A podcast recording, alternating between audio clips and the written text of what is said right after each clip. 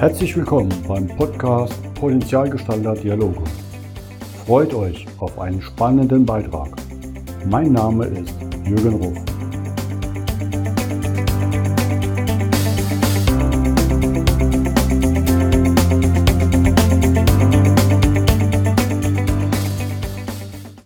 Herzlich willkommen zum heutigen Podcast. Bei mir zu Gast heute ist die Tanja Braun aus Heidelberg. Hallo Tanja. Ja, hallo Jürgen und hallo an alle, die jetzt zuhören und dabei sind. Ja, herzlichen Dank, dass die Zeit klappt, weil du bist ja immer schwer zu greifen. Ne? Mein Anläufe war ja schon immer schwierig. Ah, da bin ich in der Arktis, da bin ich in der Wüste. Ah, nee, jetzt laufe ich New York. Das ist ja schon sehr, sehr beeindruckend, wenn man die so verfolgt. Und das Ganze eigentlich bei mir in auch einer meiner Heim- und Lieblingsstreckengegenden in Heidelberg. Ja, genau. Also ich bin, wenn das Jahr so, wenn ich das Jahr so überblicke, immer ja recht ordentlich unterwegs in der Welt, weil ich mir da eben ja den einen oder anderen Lauf raussuche, wo ich ja in schöner Landschaft oder Natur laufe und das eben mir so bewusst dann zusammenstelle über das Jahr hinweg. Wobei du ja schon eine wunderschöne Natur direkt vor der Haustür hast. Genau, absolut. Aber wenn man als Ultraläuferin dann ja die vielen Stunden immer dieselbe Strecke entlang läuft und irgendwann so jeden Stein am Rand sozusagen mitzählen kann, dann ist es ganz schön, wenn man auch mal irgendwo anders dann laufen kann oder läuft. Und dann ist es auch wieder schön, wenn man zurückkommt und ja seine Hausstrecken wieder laufen kann und unterwegs ist. Kann ich aber bestätigen. Ich bin teilweise auch für meine Trainings dann, für meine langen Läufe woanders hingefahren, weil ich es einfach mal sehen konnte. Genau.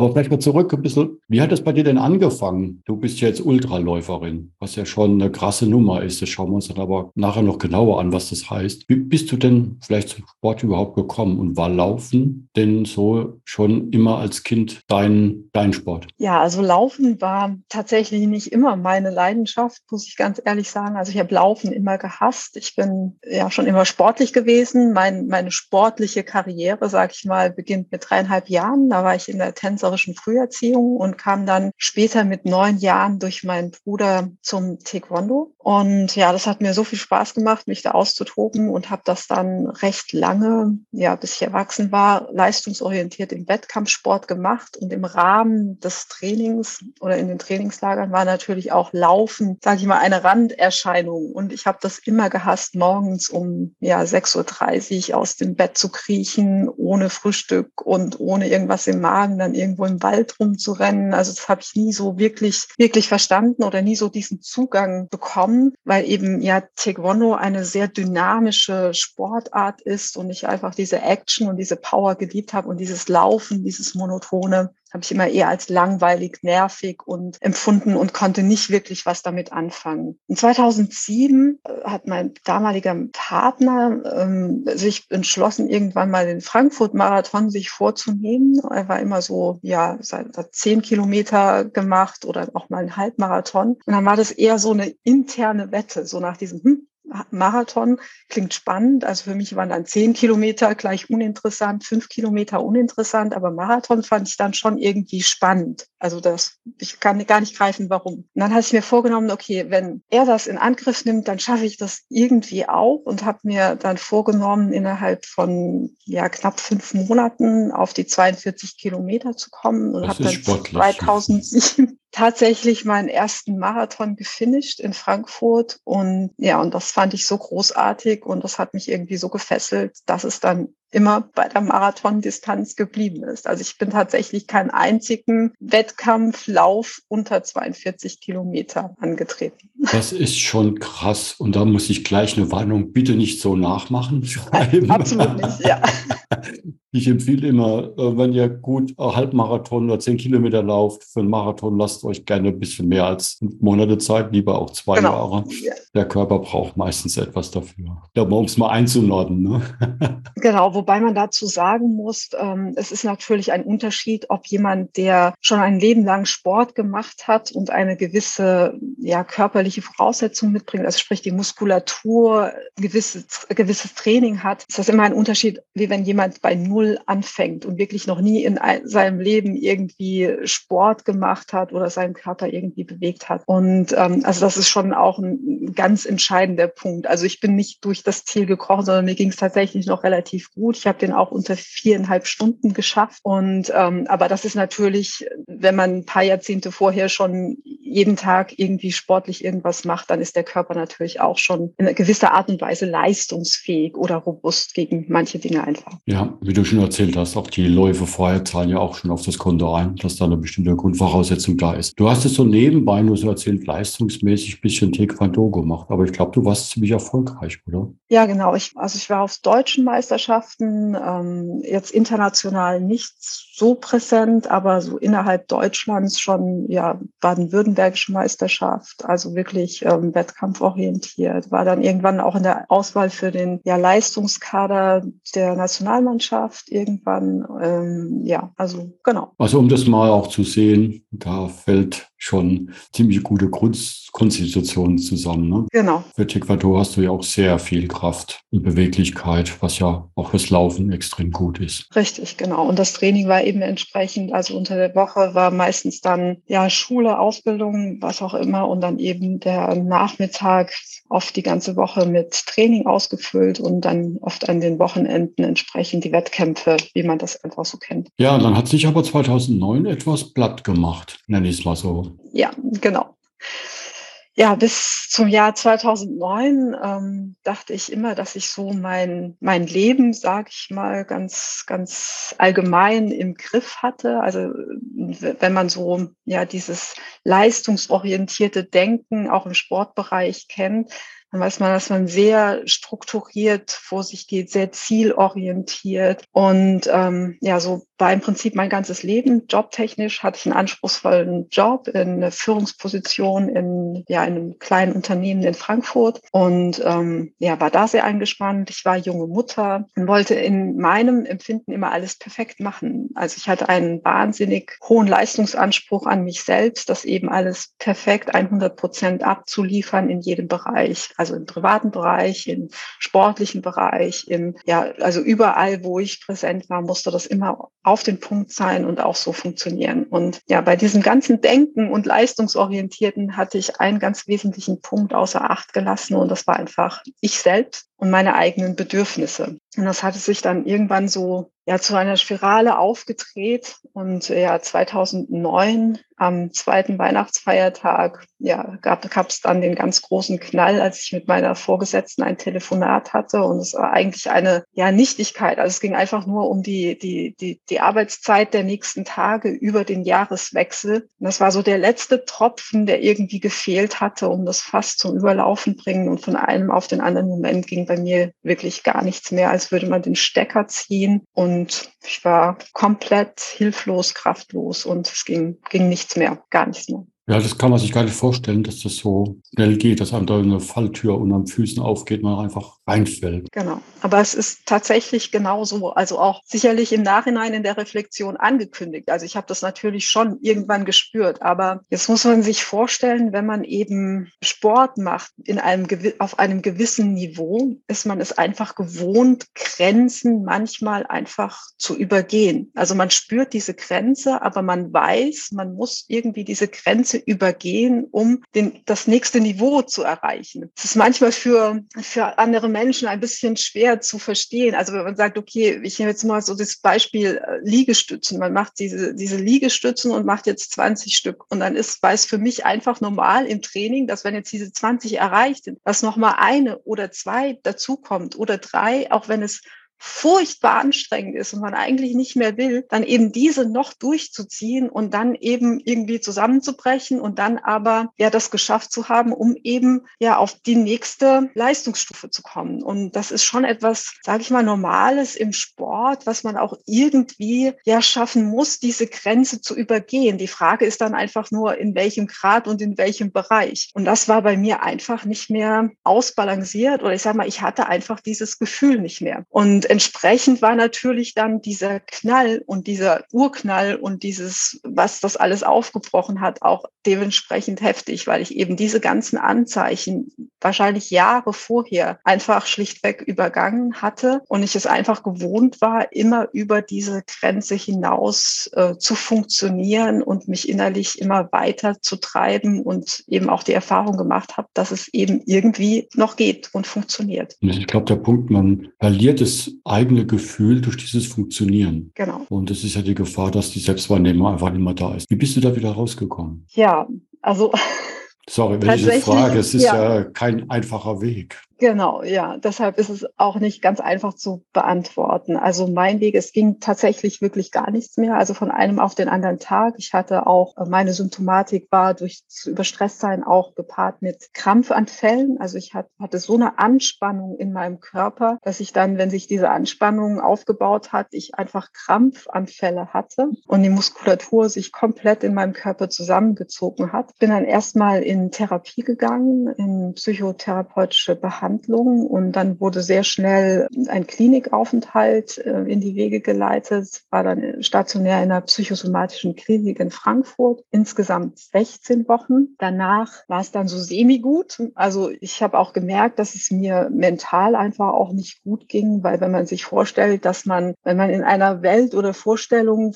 von sich selbst oder von sich selbst hat, eben, ja, dass das alles, dass alles gut ist und man doch eigentlich äh, gesund, jung, leistungsfähig leistungsfähig, junge Mutter, erfolgreich und keine Ahnung was und dann wirklich komplett auf Null runtergefahren wird und scheinbar alles zerbrochen ist, ging es mir mental einfach auch nicht gut. Also es war dann die Frage, was kommt als nächstes? Dann bin ich nochmal in Reha gekommen, auch nochmal 16 Wochen. Und nach dieser Reha, was dann entsprechend immer Monate gedauert hat mit den entsprechenden Wartephasen und Therapiebegleitung, hieß es dann ähm, Arbeitseingliederungsmaßnahme, ähm, was dann auch noch mal sechs Wochen gedauert hatte. Und am Ende von diesem ganzen Szenario, nach insgesamt drei Jahren, stand dann, dass ich eben nicht mehr belastungsfähig bin, möglichst in einen Job komme, der keine Führungsverantwortung hat, sehr klar strukturiert ist, ohne Führungsverantwortung, nicht belastbar, geistig und körperlich. Also das war tatsächlich so das Gutachten, was dann am Ende rauskam. Und ja, da habe ich mir wahrscheinlich, als ich bei meinem Berater beim Arbeitsamt saß, zum ersten Mal die Frage wirklich gestellt, was möchte ich selbst von meinem Leben? Welche Ziele habe ich? Ist das wirklich so? Wie fühlt sich das für mich an? Und mit dieser Frage oder mit diesen Fragen hat sich grundlegend alles in meinem Leben verändert. Und das mache ich bis heute so und bin sehr dankbar und froh, dass ich immer noch leistungsfähig bin, belastbar bin, mental belastbarer als vorher. Aber es war ein Riesenprozess und ja, eine Riesenentscheidung, die Entscheidung für mich und nicht für andere zu treffen. Und ich meine, du hast die Diagnose gerade erzählt. Das ist ja nach dem, wo du herkommst, ein Hammer Daumen nach unten, sage ich mal. Und wenn man jetzt sieht, was du magst, widerlegst du ja die Diagnose komplett. Absolut. Wahrscheinlich würde es mir auch nicht so gehen, wie es mir heute geht, ähm, hätte ich, ja, hätte ich das als für wahrgenommen. Also, wobei ich sagen muss, ich möchte jetzt nicht sagen, da hat jemand eine, eine, falsche Diagnose gestellt oder ein falsches Resümee gezogen aus diesem ganzen Szenario. Aber für mich hat sich das einfach nicht so angefühlt. Also ich wusste, okay, das ist die eine Seite, so wird es bewertet. Aber wie fühlt sich es für mich an? Und, und hier kommt ein ganz großer Punkt ins Spiel, den ich ganz wichtig finde. Und das ist Eigenverantwortung, Selbstverantwortung. Also mit dieser Entscheidung, ich hatte das gehört. Und dann ist ein ganz wichtiger Prozess in mir oder ein ganz wichtiger Punkt oder Erkenntnis in mir aufgeploppt gehabt. Und das war, ich muss mein Leben selbst in die Hand nehmen und die Entscheidungen für mich selbst treffen und auch diese Dinge tun, dass mir das kein anderer abnehmen kann. Und ähm, das war ganz entscheidend für mich. Und ich habe dann zu diesem Zeitpunkt gesagt, okay, wenn das Arbeitsamt oder wer auch immer sagt, mein Job, den ich nur noch machen kann, ist irgendwo in einem Großraumbüro in einer Ecke Ablagen ablegen oder stempeln und irgendwie, und das ist mein Weg und ich sehe einen anderen, dann muss ich für mich die Entscheidung treffen und meinen Weg finden und meinen Weg gehen. Und für mich war das damals die Selbstständigkeit, dass ich darin die große Chance gesehen hatte, mein Leben, meine Arbeit, Arbeitszeit so zu gestalten, wie es einfach für mich passt und für mich auch gut ist. Und das war im Nachhinein für mich genau, genau das Richtige. Das mache ich bis heute auch so. Also, dass ich wirklich ähm, mir die Freiheit nehme, okay, wenn ich da nicht kann oder wenn ich da zu viel habe, dann ist das einfach so. Auch wenn andere das doof finden. Also es ist für mich gut. Und das ist das Wichtige, dass es für mich passt und nicht für andere. Und das war ja lange Jahre, Jahrzehnte das Problem, alles für andere erfüllen erfüllen zu müssen, ohne die Frage zu stellen, ist es auch für mich gut oder ist es nur für andere gut? Finde ich absolut auch genial, dass du das so sagst. Die Diagnose war ja auch zu dem Leben, was vorher war. Genau. Hast du halt jetzt gerade die Kraft nicht. Und das ist ja auch oft, was ich sehe, auch in meinen Coaching-Aktivitäten mit Menschen, die die zum Beispiel nach dem Burnout ähm, zurückkommen, genau das Thema. Ne? Weil die Gefahr ist, wenn du ins Alte zurückkommst, fällst du ins alte Muster und hast eine hohe Chance, rückfällig zu werden. Und da hast du natürlich diesen, ja, sagen wir mal, Extremknaller äh, als Warnschuss im Leben äh, genutzt, um, um, um stark rauszukommen. Also resilienter, gestärkter durch das Ganze rauszukommen. Und das ist ja das, was ich so beeindruckend finde. Und das ist, was du jetzt magst, auch die Ultraläufe, über die wir jetzt ja gleich mal reden, ja eigentlich mit Freude angehst und nicht mit dem Ich muss und du da jetzt ja auch viel mehr auf deinen Körper hörst, was ja essentiell ist, was ich ja auch lernen durfte auf dem harten Weg, ähm, wenn du auch beschrieben hast. Ja, Leistungssport früh ist ein Wahnsinnsantreiber, ne? den man bekommt, der dann auch meistens genauso in die Arbeitswelt transportiert wird und ins genau, Privatleben. Richtig. Nun hast du dich da aufgemacht, hast ja auch noch einige Ausbildungen gemacht, die dich interessiert haben, die aber gerade dein Portfolio auch rund machen, wie NLP, ich weiß gar nicht, ob ich das richtig aussprechen kann, Thai Noir Therapeutin und du bist ja dann, wie du schon gesagt hast, gleich von 42 Kilometer auf mehr gegangen. Ultraläufe, was ich ja schon, ich kriege ja schon immer gesagt, Triathleten sind verrückt. Ähm, aber Ultraläufe sind ja schon, die fangen jetzt aber 100 Kilometer richtig an. Ja. Wie, wie kann man das trainieren? Genau, also vielleicht, um es ein bisschen verständlicher zu machen für, für die, die uns jetzt zuhören. Als ich in der Klinik war, das erste Mal, habe ich dann für mich das Laufen auf eine andere Art und Weise entdeckt. Also da habe ich tatsächlich angefangen, dann anders zu laufen. Also den Fokus weg von diesem leistungsorientiert hin zu diesem, was macht Bewegung und, und Sport mit mir? Warum ist es mir wichtig? Und habe mich da zum ersten Mal damit auseinandergesetzt, wie, wie hängt das für mich zusammen mit meinem Körper, mit meinem Wohlbefinden. Und da habe ich für mich gemerkt, dass langes Laufen ja mich nicht ausbrennt und mir keine Energie raubt, sondern dass ich zwar, wenn ich nach einem langen Lauf zurückkomme, schon auch müde und erschöpft bin, aber mein, mein Geist, mein Kopf viel klarer ist. Also es ist wie, als wäre ja der Geist klargespült, weil wenn man lange läuft, irgendwann ist so der Punkt, man kann sich gar nicht mit zu vielen Dingen auseinandersetzen, sondern es, es geht wirklich komplett komplett der Fokus auf einen selbst und es passiert ganz viel ja im Kopf. Am Anfang denkt man ganz viel, dann zwischendurch denkt man weniger, ist sehr fokussiert auf das, was der Körper tut. Und wenn man das dann spürt, wie so dieser Körper, das so in einem Flow ist, in einem Rhythmus, das hat mir ganz viel gegeben. Und ja, und das, deshalb bin ich dann auf diese langen Strecken gekommen, weil ich eben dieses Gefühl und dieses Erlebnis nur habe, wenn ich eben lange laufe. Und das ist die, die Faszination letztendlich daran, dass ich sozusagen gezwungen werde, ständig auf mich zu achten und zu hören, weil ich diese Läufe in, auf diesen langen Distanzen nur schaffen kann und auch nur gesund schaffen kann, wenn ich mit mir selbst verbunden bleibe, verbunden bin und auch die Signale von meinem Körper gut und richtig lesen kann. Und dabei halt auch noch die Natur erlebe. Ne? Genau, richtig. Das ist der zweite Aspekt, eben ja in der Natur unterwegs zu sein, zu laufen, sei es jetzt im Wald oder irgendwo in den Bergen. Und für mich hat die Wüste jetzt speziell eine sehr besondere Faszination. Ja, gibt mir unglaublich viel. Also gibt mir viel Kraft, viel Energie und ja, ich komme immer anders neu zurück und schaffe dadurch auch den Alltag besser, gelassener und bin mehr bei mir in meiner Mitte. Hast du da vielleicht auch so ein paar Erlebnisse, gerade mit der Natur, wo du sagst, die haben dich beeindruckt? Also ich habe zum Beispiel meine Haus- und Hof morgens Trainingsstrecke, wo ich dann oft ja auch mal zwei Stunden meine gemütlichen Runden gedreht habe, Rehe gehabt, die immer am Weg standen, mich fast begrüßt haben, weil die, die kannten mich, die wussten, dass ich ihnen nichts tue.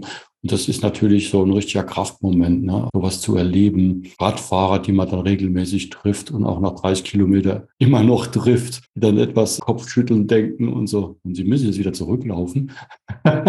genau. Was sind so deine Erlebnisse, wo du sagst, die haben dich ja beeindruckt in der Richtung? Genau, also hier in Heidelberg, ähnlich wie du das beschreibst, also wenn man hier unterwegs ist und dann die einen oder anderen ähm, ja, Läufer oder Radfahrer kennt und ihnen einfach begegnet, begegnet oder sind auch ja ganz, ganz kleine Momente, also je nachdem, zu welcher Zeit man unterwegs ist, wenn, wenn die Sonne aufgeht oder man im ja, an, an einer Wiese läuft und da fliegen Bienen herum oder also es sind wirklich diese, diese kleinen Momente, die einem dann bewusst werden, die man so im normalen Alltag vielleicht gar nicht wahrnehmen würde, weil der Fokus wo ganz anders ist. Und das erlebe ich, ich denke, du hast es auch ganz gut beschrieben, unglaublich intensiv. Und, und das ist etwas, was meine Akkus einfach wieder auffüllt. Also wo ich dann spüre und merke, okay, ich bin genau dafür gemacht, mein Körper ist dafür gemacht, dass er sich bewegt bewegt und, und ist ein Teil von, von dieser wahnsinnig wunderbaren Welt und Natur. Und ähm, ja, und das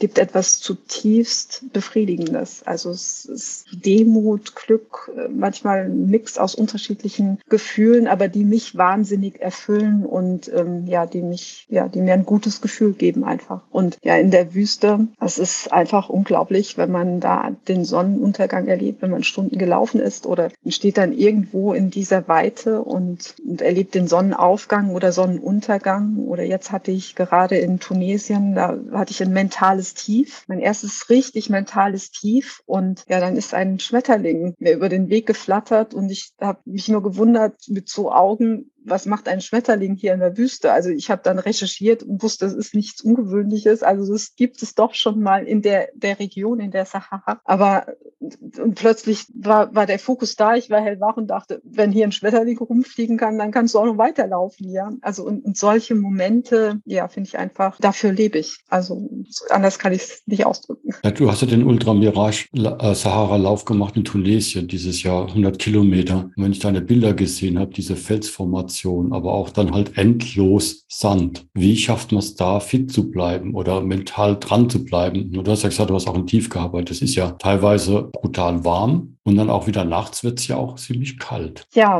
ähm, wie, wie schafft man das? Das ist eine gute Frage. Wie trainierst du sowas in Heidelberg? Wir haben ja keine Wüste hier. Genau, also, also Berge, Bergläufe sind ganz gut. Also Höhentraining hilft einem da ganz gut für die Muskulatur, um ein bisschen so dieses Soft-Sand auszugleichen. Und ähm, jetzt der Sommer war ganz gut hier. Also ich habe einfach immer in der heftigsten Mittagshitze, wo eigentlich jede, alle sagen, nicht trainieren, wenn die Sonne am schlimmsten runterknallt, dann bitte keinen Sport, nicht raus. Und dann gehe ich eben raus und trainiere dann in der absoluten Hitze. Muss aber sagen, dass ich das tatsächlich relativ gut vertrage. Also es muss man wirklich so für sich schauen, wie, wie verträgt man das? Also kommt man damit zurecht? Und ich bin tatsächlich jemand, der das gut, gut kann, also gut verträgt. Ja, und dann ist es einfach sich gut kennen und mental. Ich habe immer so eine mentale Werkzeugkiste bei mir, wo ich dann weiß, wie ich permanent meinen Geist beschäftigen muss, dass er eben nicht an, an dem Gedanken hängen bleibt, okay, ich bin erschöpft, ich bin müde und jetzt wäre es eigentlich besser auszusteigen und aufzuhören, sondern eben dann immer den Fokus verändere, manchmal auch sehr schnell. Das kann manchmal minütlich sein, dass ich merke, okay, der Gedanke jetzt müde, Müdigkeit ist so groß, dass es dann sehr schnell geht, so zähle meine Schritte oder ich singe mental ein Lied oder also da gibt es dann ganz unterschiedliche Dinge, die man eben so hat als Ultraläuferin oder was auch immer. Ja, das so umgeht. Gleichzeitig trotzdem noch zu wissen, was wirklich dann ungesund ungesund wird. Genau. Und, ja. Oder riskant. Und ich meine, du hattest ja auch dieses Jahr im Juni ein Highlight, den 166 Kilometer Arctic Ultra. Da habe ich viel von deiner Vorbereitung gesehen, weil wie krass du da mit langen Klamotten hier rumgelaufen bist, dicken Klamotten, dass du alles vorbereitet hast. Und es ist ja nicht nur die Strecke von der Distanz, dort ging es ja auch ordentlich in die Höhe. Und du hast irgendwann gesagt, jetzt ist ein Punkt, da geht es nicht weiter. Genau, also ja, das war eine, eine, sehr spezielle Erfahrung für mich. Ich wusste, es sind ähm, unterschiedliche Herausforderungen, die auf mich warten. Ähm, deshalb habe ich das auch bewusst so entschieden. Also zum einen die Kälte, wenn jemand in der Wüste läuft und dann sagt, okay, ich mache 200 Kilometer oberhalb des Polarkreises einen Lauf, dann ist das die eine Challenge für mich gewesen. Zum anderen die Strecke und das Terrain an sich mit äh, Schneefeldern und eben über Berge und, und Grate drüber. Und ähm, ich habe dann nach 58 Kilometer für mich entschieden, aus dem Lauf auszusteigen, weil eben die Wetterbedingungen oder die Prognose mit dem Wetter sehr, sehr schlecht waren. Und das hat sich dann auch im Nachhinein bestätigt, dass es genau das Richtige war. Also es wurde sehr ungemütlich, es hat durchgehend ähm, geregnet mit sehr eisigem, kaltem Wind. Ähm, die Strecke wurde dann auch verlegt auf von den Berg runter auf flache Asphaltstrecke an der Straße entlang. Und für mich war diese Entscheidung, äh, den Lauf frühzeitig abzubrechen, wenn man körperlich und geistig eigentlich noch könnte, nicht ganz einfach. Aber es war genau richtig für mich in diesem Moment, weil Gesundheit und ähm, Sicherheit bei mir an ganz oberster Stelle stehen. Und ja, im Nachhinein hat man zwei Menschen vom Berg oder zwei, zwei Läufer vom Berg geholt aufgrund von Unterkühlung. Und das sind alles so Dinge, die ich ja einfach nicht mehr, nicht mehr brauche oder nicht brauche, wo ich sage, also da muss man sehr bei sich bleiben und da auch hier Entscheidungen treffen, die gut für einen selbst sind. Absolut. Und das gehört für mich auch dazu, egal wo man ist. Ich bin ja auch Guide beim Skifahren, beim Skitouren gehen. Und da muss man einfach sagen, die Gesundheit und die Sicherheit aller ist eigentlich immer höchster Fokus. Und du bist erfolgreich, wenn du auch abbrichst im richtigen Absolut. Moment. Und ich glaube, das ist erfolgreich ist man nicht nur, wenn man ins Ziel kommt, sondern danach gesund bleibt und, und alle wieder gesund nach Hause kommen. Absolut, genau richtig. Also da sagst du was wirklich Wichtiges, Jürgen, weil man muss sich vorstellen, man, ja, man investiert ja unfassbar viel, viel Zeit. Also man hat ja auf diesen, genau auf diesen Punkt ja, trainiert, Geld investiert, man muss da hinkommen, die, die Startgebühr, alles drum und dran. Und ja, und dann, dann ist man da und also es kann ja sein, auch dass man den Vorfeld krank wird. Das ist ja auch so eine Geschichte. Was, was mache ich, wenn ich im Vorfeld merke, ich, äh, da ist eine Erkältung, gehe ich trotzdem an den Start oder nicht? Oder also können ja so viele Faktoren zusammenkommen. Und dann steht man da und überlegt so, mache ich das weiter? Und wenn ja, für welchen Preis? Welchen Preis bin ich bereit, da, da zu, zu, zahlen? Und, und das ist für mich ganz klar. Und wenn, wenn der Preis meine Gesundheit bedeutet oder meine Sicherheit, was auch immer, also es ist nicht ganz ungefährlich, da irgendwo auf dem Berg rumzurennen, wo es dann neben einem ein paar hundert Meter in die Tiefe geht, dann sage ich, das brauche ich nicht. Also es geht hier um nichts, außer um, um, um meine eigene Erfahrung, die ich ganz bewusst machen möchte. Und dann ist mir dieser Preis definitiv zu hoch. Und du hast ja trotzdem eine traumhafte Erfahrung gemacht. Absolut, genau. Aber wenn ich jetzt so mit dir im Podcast das immer so, wenn ich darüber erzähle, dann kommt, denke ich immer, das kommt jetzt so rüber, ja, die, ja, die Tanja, die hat das jetzt, das kommt alles so, so clean und smart rüber. Dann möchte ich nur mal einhaken. Also so einfach ist das alles nicht, auch im Alter. Also es ist immer wieder so ein, sich mit sich selbst auseinandersetzen und sich immer wieder die Dinge ganz bewusst machen. Also wirklich bewusst mit den Dingen auseinandersetzen und danach dann Entscheidungen treffen und den nächsten Step. Ja, in dem Moment ist es natürlich Aussicht, die Entscheidung zu treffen, auszusteigen. Das ist ganz genau. klar sehr frustrierend oder vorher noch. Kann ich auch so bestätigen. Das ist nicht schön.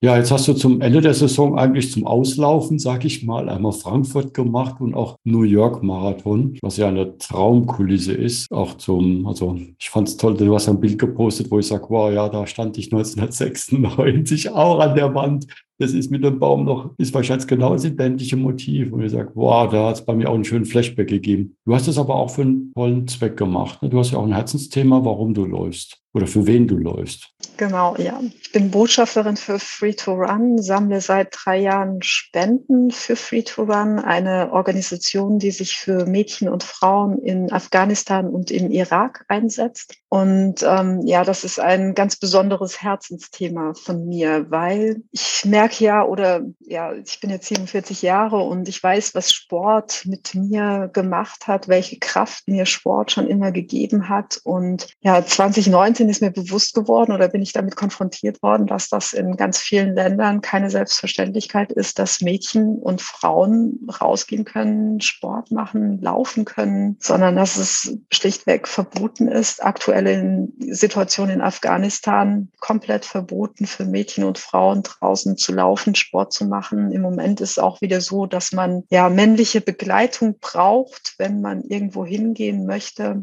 Und ja, das ist für mich einfach ja äh, unvorstellbar. Also deshalb setze ich mich für Free to Run ein, weil ich es für sehr wichtig finde, dass eben diese Freiheit allen Menschen zugänglich ist. Und deshalb war ich in New York, bin da für Free to Run gelaufen, die in New York ansässig sind. Und ja, es war wie immer ein großartiges Erlebnis. Ich finde es absolut toll, dass du das magst. Und für alle Zuhörer, natürlich in den Shownotes findet ihr den Link auch auf deiner Seite und natürlich auch die Informationen sind, wie ihr spenden könnt. Ist Weihnachten, vielleicht braucht ihr auch noch eine Spendenquittung für die Steuer. Ist vielleicht gerade eine gute Gelegenheit, so ein tolles Projekt zu unterstützen. Ich hatte ja immer gesagt, ich hätte ja mal Lust, mit dir die Pfingststätte wieder hochzulaufen, Philosophenweg in Heidelberg. Ähm, aber ich glaube, du bist mir einfach, ähm, ich krieg dich ja nicht mal aus dem Puls unten.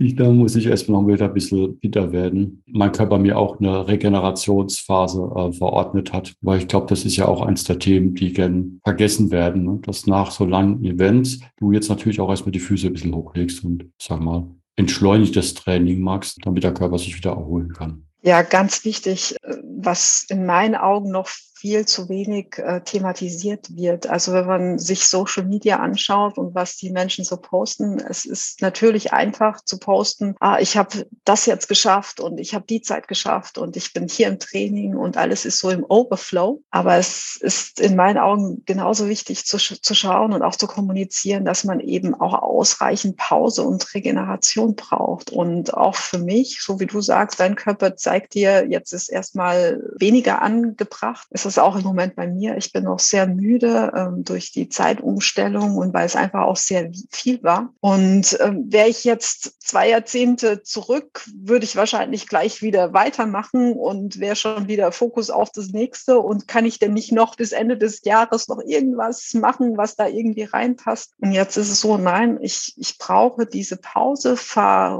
runter, wie es sich für mich auch gut fühlt. Manchmal kann es sein, dass gar nichts ist, dass ich auch mal eine Woche gar nicht laufe oder nichts mache, aber es kann auch gut sein, einfach nur ein bisschen weniger zu machen. Das muss jeder so für sich schauen, was sich da für sich gut passt oder für sich gut anfühlt. Und aber es ist genauso wichtig, diese, diese Phasen ohne etwas auch einzuräumen und darüber auch zu sprechen und zu kommunizieren, weil das wirklich äh, essentiell ist, um gesund zu bleiben. Ja, und da darf der Körper auch ein, zwei Kilo wieder zunehmen, weil das trainiert genau. er eh wieder raus. Und das braucht er auch, um die Reserven zu bekommen. Genau, ja. Oder auch, also der Kopf. Also ich merke jetzt nach diesen ganzen Läufen, Anstrengungen, man ist ja mental immer so auf den Punkt fixiert, fokussiert und, und es tut einfach auch mal gut, sich geistig mit anderen Dingen zu beschäftigen. Also wirklich zu schauen, was ist rechts und links neben diesem ganzen Laufen. Und ja, es ist toll, großer Teil meines Lebens, born to run, aber da gibt's noch ganz viel außen herum. Also was, was kann man da tun, um, um auch den Geist wieder anders zu füttern, ja. Genau, ich schicke dir nachher noch ein Buch. Perfekt. Super, Tanja, herzlichen Dank und vielleicht schaffen wir es ja doch noch, uns mal auch an meiner Haustrecke zu sehen, halt mehr als Triathlon-Fan, weil das ja auch einer der schönsten Triathlon ist und Halbmarathonstrecken. Von daher kann ich auch nur sagen, es ist immer eine Reise wert nach Heidelberg. Genau, bekommen wir bestimmt hin. Ja. Denke ich auch. Herzlichen Dank und alles Gute dir. Ja, ich danke dir auch, Jürgen, und ja, auch alles Gute dir und ja, an unsere Zuhörer auch. Genau, macht's gut. Bis dann. Tschüss. Bis dann. Tschüss.